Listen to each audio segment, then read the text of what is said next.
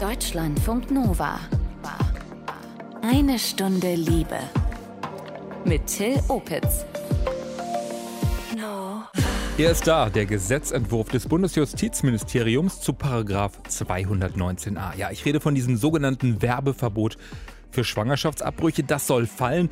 Wir schauen heute deshalb drauf, was da geplant ist, wie es weitergeht mit diesen ja schon lange umstrittenen Paragraphen 218, 219a und haben gefragt, was euch bei der Thematik wichtig ist. Ich finde, dieser Eintrag im Strafgesetzbuch sollte abgeschafft werden, weil das einfach so ein Relikt von der Bevormundung von Frauen ist und eigentlich was erschwert, was einfach eine Errungenschaft ist, dass eben die Frau selbst bestimmen darf. Natürlich sollte man das irgendwie medizinisch abklären, dass das wirklich, dass das Kind erst nicht so weit entwickelt ist, dass man das auch wirklich durchführen kann. Da hat auch dann die Frau, finde ich, das Recht, dass sie das halt selber entscheiden kann. Aber natürlich sollte man das jetzt nicht einfach so machen können. Also, dass man zum Arzt geht und dann sagt, ja, ich möchte das jetzt abbrechen und dann wird es auch durchgeführt. Also, es sollte halt nicht zu einfach sein. Ich finde, es sollte nicht unter Strafe stehen und vor allem nicht das Bewerben, weil das ist gerade für sehr viele Frauen, die halt einfach aus verschiedensten Gründen, keine Vergewaltigung oder sonst was sein, das aufgezogen kriegen und einfach nicht wissen, was sie tun sollen. Dann hilflos sind, eben weil die Ärzte nicht drüber reden können. Und das ist dann ja eigentlich im Stich lassen von diesen Frauen. Wir lassen euch nicht im Stich, sondern wir geben euch einen tiefen Überblick, lassen Regierung, Opposition und Fachleute zu Wort kommen und ihr lernt ein Modellprojekt zum Abbruch zu Hause kennen. Herzlich willkommen. Deutschlandfunk Nova. Eine Stunde Liebe. Bevor wir einsteigen, wir kommen zu euch. Das heißt, Anke, Shanli, ich, Eine Stunde Liebe präsentiert nämlich die Fail in Love Nights in Mainz. Zum Beispiel am 22. Mai, da reden wir über Polyamorie und Narzissten. Ihr könnt treffen, wenn ihr wollt, Cleo aus dem Liebestagebuch und die Schauspielerin Ricardia Bramley und viele andere noch. Kommt also gerne vorbei am Sonntag, 22. Mai im Unterhaus in Mainz. Infos, Tickets, Details auf deutschlandfunknova.de und wir verschenken auch ein paar Tickets. Schreibt uns einfach bis zum 20. Mai, warum ihr in Mainz unbedingt dabei sein wollt. Mail at deutschlandfunknova.de. Ich freue mich, wenn wir uns sehen.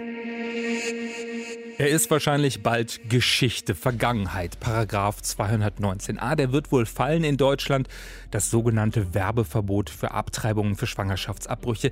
Ja, schon um das Wording wird ja immer heftig gestritten. Die einen, die reden von Abbruch, andere von Abtreibung. Bisher dürfen Ärztinnen und Ärzte in Deutschland zum Beispiel nicht auf ihrer eigenen Website über die angebotene Abbruchmethode informieren.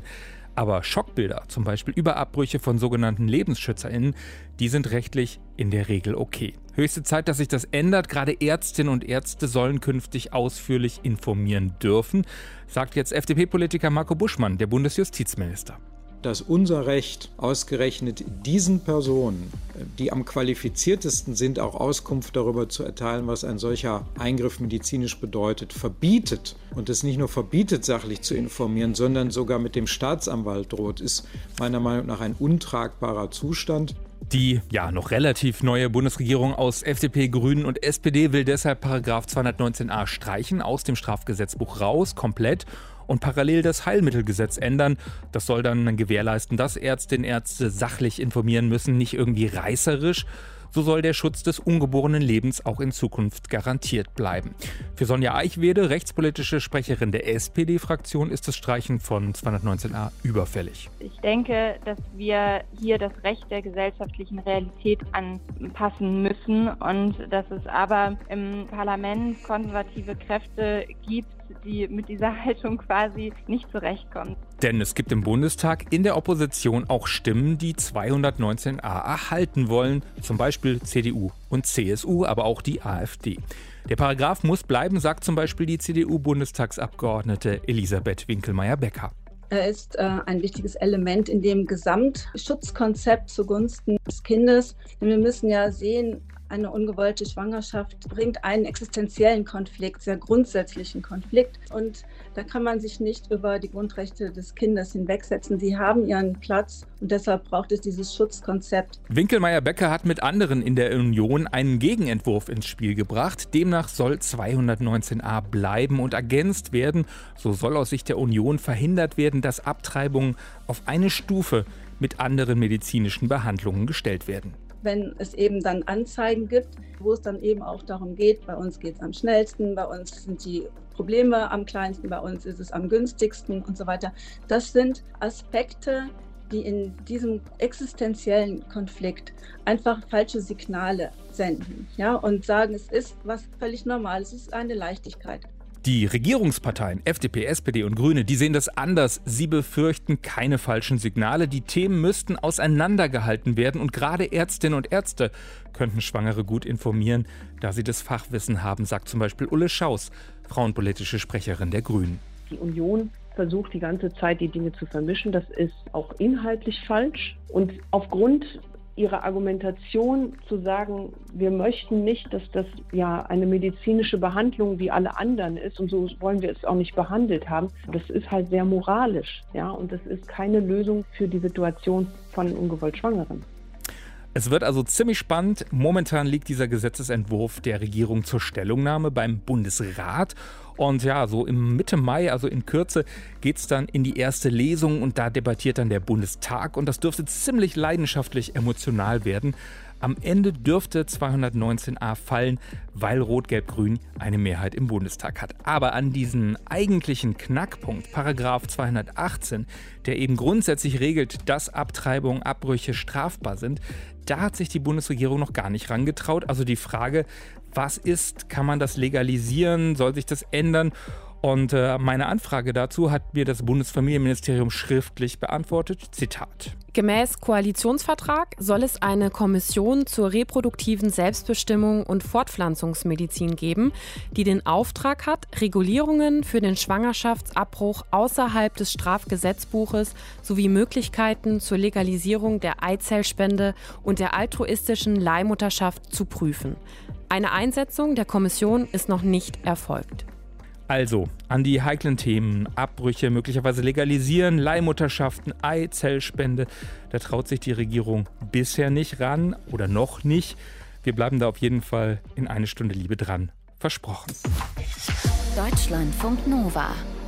Eine Stunde Liebe. Sie positionieren sich ziemlich eindeutig pro Familia. Die beraten in Deutschland seit Jahrzehnten zu Fragen rund um Sexualität, Familienplanung, bieten auch Schwangerschaftskonfliktberatung an. Pro Familia engagiert sich seit langem gegen die Paragraphen 218 und 219a zusammen mit anderen NGOs für ein liberaleres Abbruchsrecht, mehr Selbstbestimmung von Schwangeren, von Frauen. Schanli hat mit Dörte Frank Böckner von Pro Familia gesprochen und sie auch mit den Argumenten von sogenannten LebensschützerInnen konfrontiert. Hallo. Klären wir doch erstmal, Frau Frank-Böckner, wenn ich in Deutschland mich jetzt als Frau gegen eine Schwangerschaft entscheide, da mache ich mich ja heute nicht mehr wirklich strafbar. Also ich muss nur eine Schwangerschaftskonfliktberatung machen, zum Beispiel bei Ihnen, bei Pro Familia, bei der Beratungsstelle, drei Tage warten, bevor ich dann bei einer Ärztin oder einem Arzt einen Abbruch durchführen lassen kann. Und das Ganze muss innerhalb der ersten zwölf Schwangerschaftswochen ablaufen. Warum sagen Sie eigentlich, Frauen werden durch die aktuelle Regelung kriminalisiert? Der Paragraph 218 ist immer noch im Strafgesetzbuch verankert. Das heißt, äh, Frauen machen sich, wenn sie diese Regelung nicht einhalten, strafbar. Insofern ist das unser Anlass als Pro Familia, nach 150 Jahren zu sagen, es kann nicht sein, dass äh, der Paragraph 218 immer noch im Strafgesetzbuch verankert ist. Mhm. Wer macht eigentlich außer Ihnen noch alles mit bei der Kampagne? Titel ist ja 150 Jahre Widerstand gegen Paragraph 218. Es reicht, Ausrufezeichen. Also es gibt ein breites Bündnis an Organisationen, die mitmachen, unter anderem das Bündnis für sexuelle Selbstbestimmung, Doctors for Choice und auch Beratungsorganisationen wie die AWO, allen ist gemeinsam, dass wir das Gesetz äh, so nicht hinnehmen wollen. Bevor wir jetzt auf Ihre Ziele, Ihre gemeinsamen eingehen, schauen wir doch mal auf den Ist-Zustand. Also unter Paragraph 218 ist ja auch das sogenannte Werbeverbot für ÄrztInnen geregelt, 219a. Da gab es im März 2019 eine Änderung. Also die Große Koalition, die hat bestimmt, dass Arztpraxen und Krankenhäuser darüber informieren dürfen, dass sie Schwangerschaftsabbrüche anbieten, aber eben nicht auf welche Art und Weise. Ist denn diese Regelung aus Ihrer Sicht eine Verbesserung? Diese Regelung stellt tatsächlich eine Verschlechterung dar. Ärztinnen sind äh, gezwungen, äh, sich auf eine Liste der Bundesärztekammer zu setzen, wenn sie äh, einen Schwangerschaftsabbruch durchführen lassen und äh, machen. Und von daher ist es äh, eine Kriminalisierung erstmal der Ärztinnen, die Schwangerschaftsabbrüche durchführen. Das verschlechtert tatsächlich die Situation äh, der Schwangeren und der Frauen, die einen Schwangerschaftsabbruch durchführen lassen wollen, weil sie haben Schwierigkeiten, eine Information dazu zu bekommen, welche Ärztin ist äh, für mich die geeignete in meinem Umfeld. Das heißt, Sie müssen diese Informationen sich mühsam heranholen, entweder über eine Beratung oder über Freunde, Partner, äh, Partnerinnen, bevor Sie dann einen Schwangerschaftsabbruch machen können. Also Beratung nur mal ganz konkret heißt, ich gehe zu Pro Familia, ich möchte einen Abbruch durchführen lassen und da weiß ich noch nicht mal, wer in meiner Stadt äh, oder Umgebung so einen Abbruch macht und erst Pro Familia gibt mir dann so ein paar Adressen oder wie funktioniert genau. das? Genau. Ja? Genau. Auf diesem Weg funktioniert es im Moment. Wir von den Pro Familia Beratungsstellen versuchen natürlich sehr eng mit den Ärztinnen vor Ort zusammenzuarbeiten. Aber in einer Gesellschaft, in der Digitalisierung eine Selbstverständlichkeit ist, ist es auch das Recht von Schwangeren und Frauen, sich ähm, neutral über einen Schwangerschaftsabbruch mhm. informieren zu können. Sie sagen jetzt, es ist schwierig, an Informationen zu kommen. Ähm, sogenannte Lebensschützer, die sehen das ganz anders. Die machen sich eben dafür stark, dass die gesetzlichen Regelungen so bleiben, wie sie sind, wie zum Beispiel Alexandra Maria Linder, das ist die Vorsitzende des Bundesverbandes Lebensrecht. Und sie findet zum Beispiel die Proteste zur Abschaffung allein auch von Paragraph 219a schon übertrieben. Da wird mit harten Bandagen für eine Sache gekämpft, für die man überhaupt nicht kämpfen muss, denn Googeln Sie mal Abtreibung. Es gibt so viele Informationen darüber und zwar sehr viele sachliche Informationen. Davon gibt es so viel, dass es da definitiv kein Defizit gibt. Was entgegnen Sie da, Frau Frank-Böckner? Ich entgegne da, dass ich aus meinen Beratungen, die ich immerhin 27 Jahre lang bei Pro Familia gemacht habe, ganz andere Erfahrungen mit den Frauen, die eine Entscheidung treffen wollen, gemacht habe. Frauen äh, suchen eigentlich sehr sachkundige Informationen, die äh, dahin gehen, welche Art der Behandlung ist für mich die richtige. Ist das eine Behandlung mit einem operativen Eingriff oder ist es eine Behandlung mit ähm, einer Abtreibungstablette? Und dazu brauchen Sie einfach sachkundige Informationen. Da reicht nicht der einfache Satz, ich biete einen Schwangerschaftsabbruch äh, mit einer operativen Methode an. Insofern ist es wichtig, dass die Ärztinnen detaillierter auf ihrer Homepage darüber mhm. informieren müssen und auch sollen. So, noch ein Argument, ähm, so an der rechtlichen Lage nicht zu ändern, ähm, ist zum Beispiel auch noch die Menschenwürde des ungeborenen Lebens. Ich zitiere da Alexandra Maria Linder, ähm, die fragt mit Blick auf den Rechtsstaat. Darf er die Menschen vor der Geburt einfach komplett ignorieren und im Grunde komplett aufgeben, um das Selbstbestimmungsrecht von Frauen weiter hochzusetzen, also darüber zu setzen? Ist das gerecht? Ist das im Sinne der Menschenwürde und im Sinne des Gerechtigkeitsprinzips, dass alle Menschen gleichwertig sind? Also das ist ja eine fast ethische Frage, wann entsteht Leben? Wie sehen Sie das, Frau Frank-Bögner? Ich sehe das so, dass äh, Frauen, die diese Entscheidung treffen, eigentlich sehr, sehr verantwortungsbewusst mit dieser Entscheidung umgehen und auch sehr verantwortliche Entscheidungen treffen. Und von daher ist meine Haltung, es braucht hier den Raum, dass Frauen selbstbestimmt eine Entscheidung äh, treffen können. Äh, will ich äh, ein Kind auf die Welt bringen oder auch nicht? Und das ist eigentlich Menschenwürde aus meiner Sicht und nicht das Recht des ungeborenen Lebens, was man äh, so fiktiv in den Raum stellt. Mhm. Aktuell ist es ja so, dass wir fast ähm, jährlich äh, um die 100.000 Schwangerschaftsabbrüche in Deutschland haben. Was glauben Sie, wären es denn ohne diesen Paragraphen 218 mehr? Ich glaube sogar, dass es weniger wären. Das zeigen ja die Erfahrungen der anderen Länder. Wenn man zum Beispiel in die Niederlande guckt ähm, und äh, dort ist der Schwangerschaftsabbruch bis zur 20. Schwangerschaftswoche freigegeben und die Zahlen sind erheblich zurückgegangen, dann äh, weist das eigentlich darauf hin, dass äh, nicht eine Kriminalisierung oder eine Verankerung im Strafgesetzbuch, sondern eher ein Beratungsangebot, und zwar ein Recht auf Beratung und auch eine gute Familienplanung diese Entscheidung beeinflussen. Pro Familia unterstützt die Abschaffung von Paragraph 219a und kämpft auch für die Streichung von Paragraph 218 aus dem Strafgesetzbuch. Dörte Frank Böckner war das vom Pro Familia Bundesverband.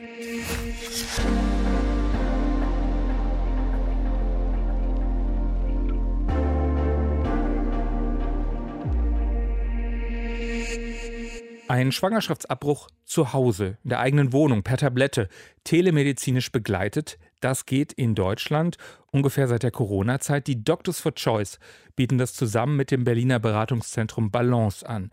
Für schwangere Menschen überall in Deutschland. Und ich habe darüber mit der Ärztin Alicia Bayer von Doctors for Choice sprechen können und sie gefragt, wie das funktioniert.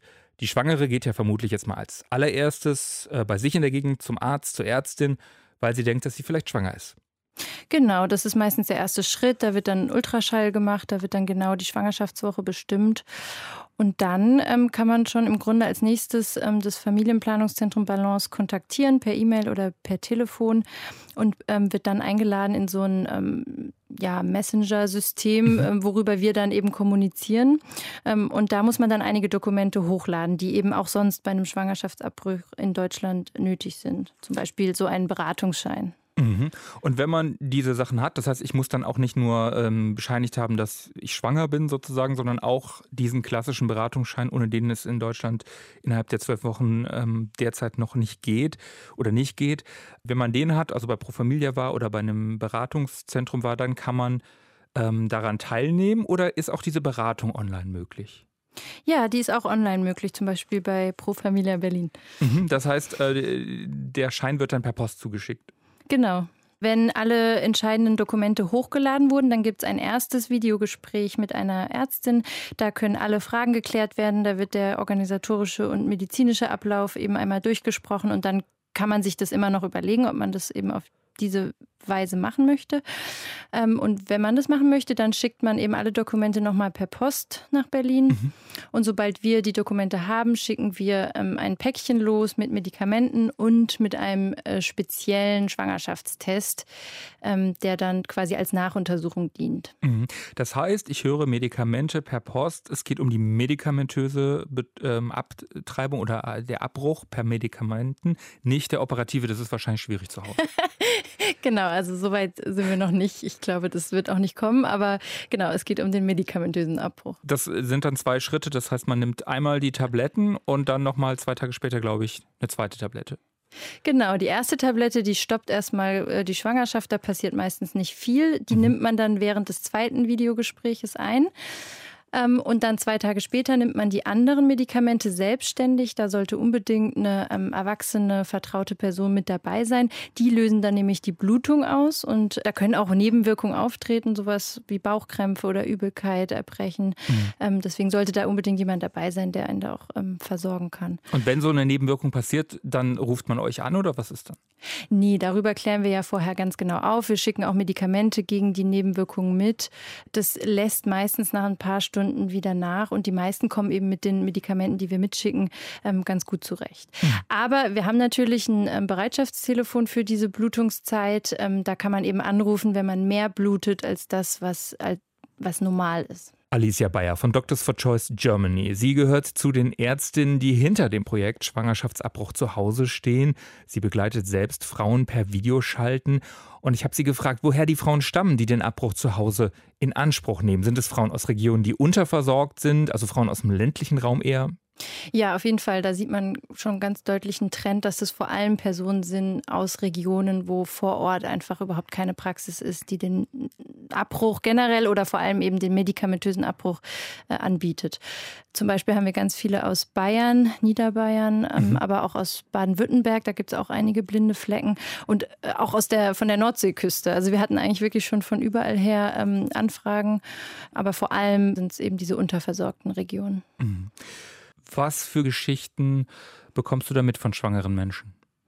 Ja, also was mich erstmal ähm, erschreckt hat, ist, dass sie oft erzählen, dass sie vor Ort eben von Ärztinnen nicht gut behandelt werden, dass dann ähm, die Ärztin zum Beispiel sehr deutlich macht, was sie von der Entscheidung für den Abbruch hält und sie da zum Teil wenig Unterstützung bekommen.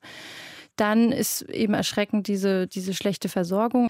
Und viele sagen eben auch, das ist so schön, dass, ähm, dass man ja bei uns so freundlich dann ähm, betreut wird, weil wir natürlich irgendwie mit diesem Chat, also wir haben einen Chat, wo man immer Fragen stellen kann und äh, über das Bereitschaftstelefon und mit diesen drei Gesprächen wirklich, würde ich sagen, eine, eine, eine sehr gute Betreuung ähm, gewährleisten können.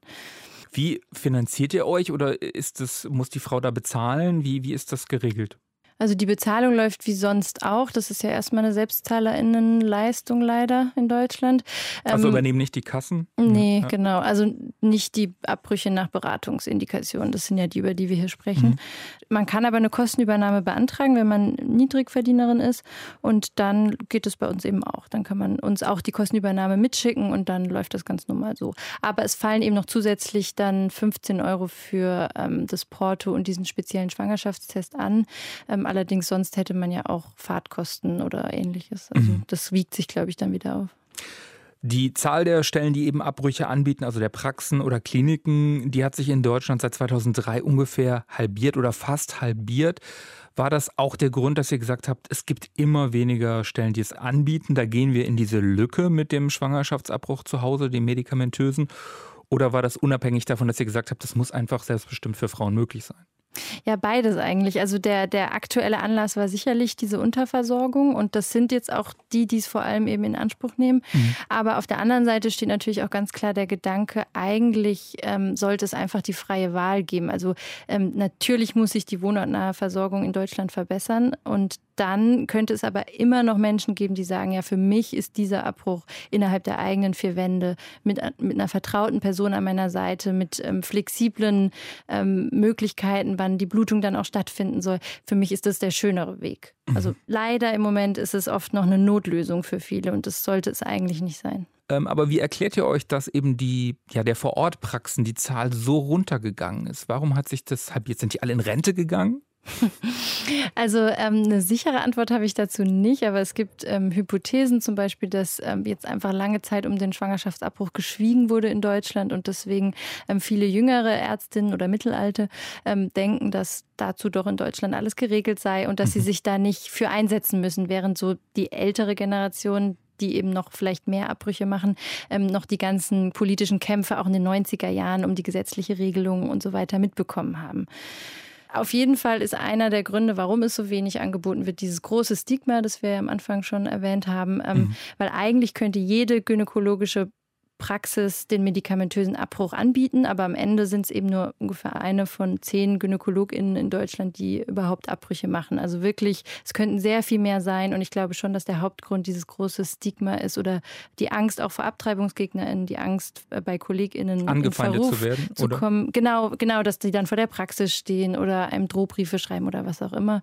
Ähm, oder eben bei KollegInnen in Verruf zu geraten. Das, ja. Hast du denn Verständnis dafür, wenn Ärztinnen Ärzte sagen, ah ja, ich mache das einfach nicht so gerne irgendwie, weil eine persönliche Geschichte dahinter steht, man selber eine schwere Schwangerschaft hat oder so, dass Ärztinnen, Gynäkologinnen sich da ganz speziell für entscheiden, das eben auch nicht zu machen? Kannst du das verstehen? Ja, ich kann das im Einzelfall schon verstehen. Aber ich glaube, wenn es wirklich ähm, systematisch in der Außenweiterbildung gelehrt würde und wir auch in Deutschland so einen Mentalitätswechsel hätten, dass es einfach wirklich erstmal zum Fach der Gynäkologie ganz selbstverständlich dazugehört, dann wäre es auch nicht schlimm, wenn es einzelne Fälle gibt, wo jemand sagt, nee, für mich persönlich ist das jetzt ganz schwer.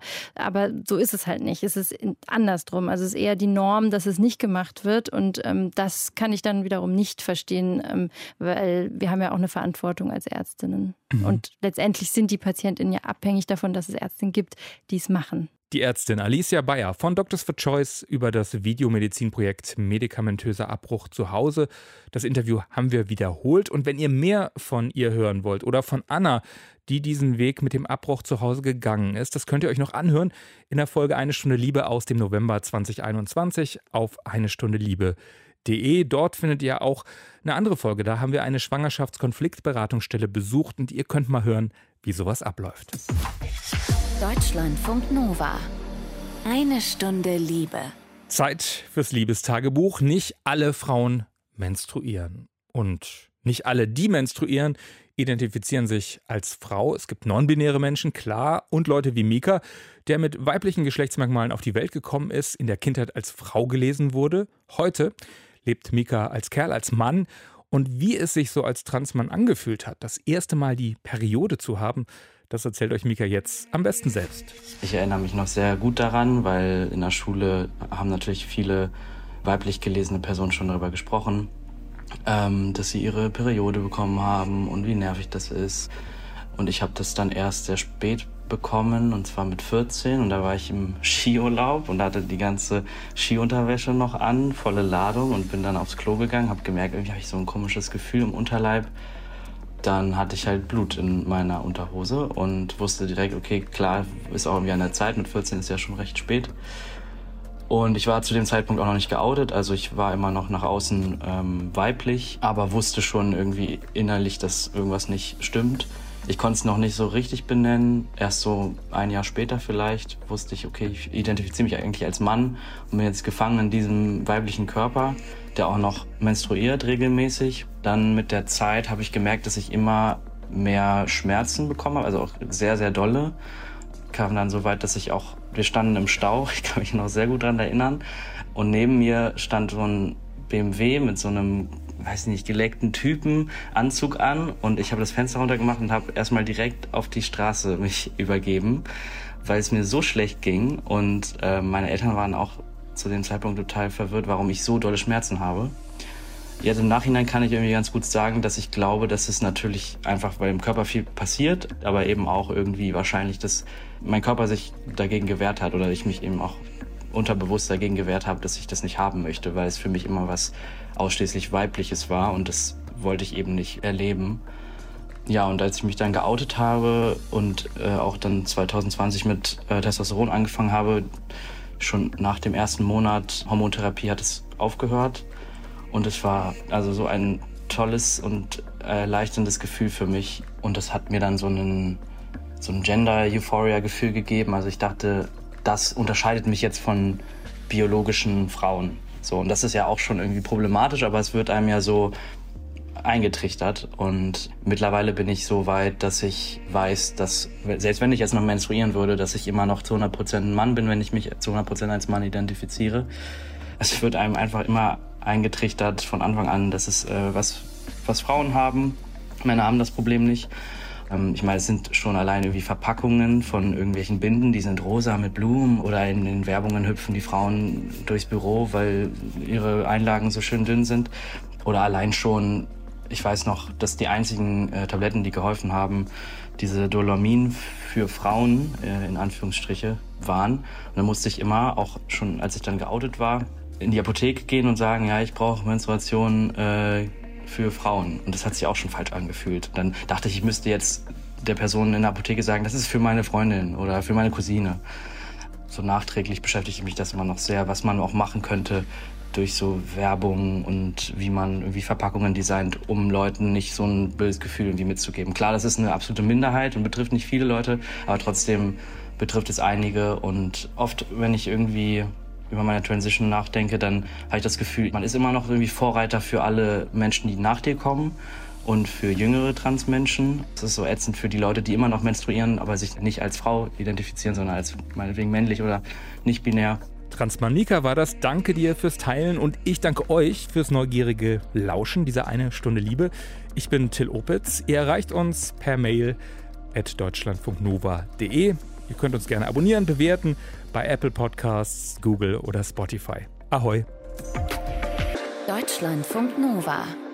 Eine Stunde Liebe. Jeden Freitag neu. Auf deutschlandfunknova.de und überall, wo es Podcasts gibt. Deine Podcasts.